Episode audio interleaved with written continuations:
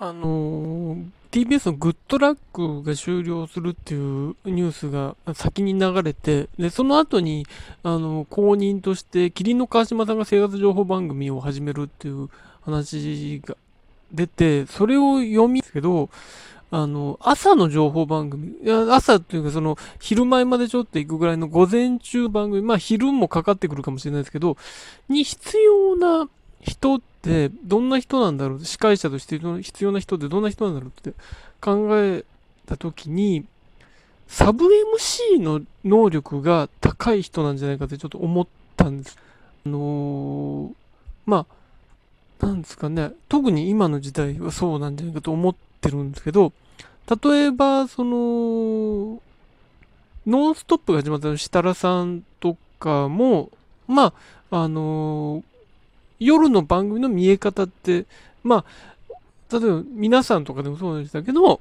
そのトンネルさんがいて、設楽さんが進行みたいな形があったりとか、まあ、それで言うと、朝一における花大さんも、まあ、花丸さんは、まあ、あの、どっちかというとパネラー側に位置してましたけど、まあ、大吉さんがそうだったりとか、あと、そうですね。まあ、そまあ、その、ビビットの時の国分さんもまあそんな感じのポジションにはいたと思うんですよ。あのでも、っと遡れば、そもそも広帯の前にその前身番組から、あの、めぐみさん体がめぐみさんもそもそもサブ MC 出身だった人なので、サブ MC からいきなりあのポジションに行ったっていうところで、あのまあやっぱりそのゴールデンタイムでメインを張っってるような人は何本も司会をやってるような人が、あの朝とかの顔になるってあんまりリアルじゃないっ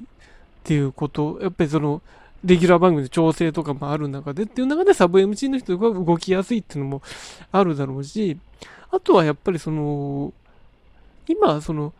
その、そういう情報番組に MC の個性がそんなに求められてないと思う。情報が主役であって、それを引き立てる、そこを邪魔しない、誰そこにゲストが来る、コメンテーターの人が来るっていう、そこを邪魔しない役としてのサブ MC だと思うんですよ。自分が主役になるわけではないっていう形で、あの、なっていって、たんだ、そういう風な人生になっていったんだろうなっていうのを思うんですけど、まあ、あの、結局特ダネが終了しますけど、小倉さんはやっぱりその中でも自分の個性を出されたんじゃないですか。自分の個性で喋るっていうことをやられた人だし、で、あの、そうですね、朝ズバ時代の美濃さんもそういう圧倒的な個性の人だったわけですし、で、まあ、多分グッドラックにおける志らく師匠も、まあ、重光で進行役ではなかったものの、やっぱりそれを求められたわけです。それをズバズバ言う人が真ん中に立つっていう、あの、形をやったわけですけど、それは、あの、シラックさんがどうっていうよりも、時代がそれを受け入れなかったんじゃないかと思うんですね。あの、圧倒的な個性を持つ MC がニュースを切っていく、情報を切っていくみたいなことが多分もう求められてないから、あの、キリンの川島さんへの転換っていうのはそういうことでもあると思うんです。まあ、生活情報番組一気に衣替えするわけですけど、で、そう考えると、モーニングショーとか、例えば、その、のあり方も、気楽な立場の玉川さんがあれこれ言う、そこに対する羽鳥さんは調整役じゃないですか。羽鳥さんがどうっていうことではないわけで、羽鳥さんも言った、羽鳥さんも言ったら、あの、アナウンサーとして、まあ言ったらサブ MC じゃないですか、ポジション的には。そこからスタートした人なわけで、あの、そう考えると、やっぱり霧の川島さんがここで起用されるというのは必然だなと思いつつ、その朝とかの、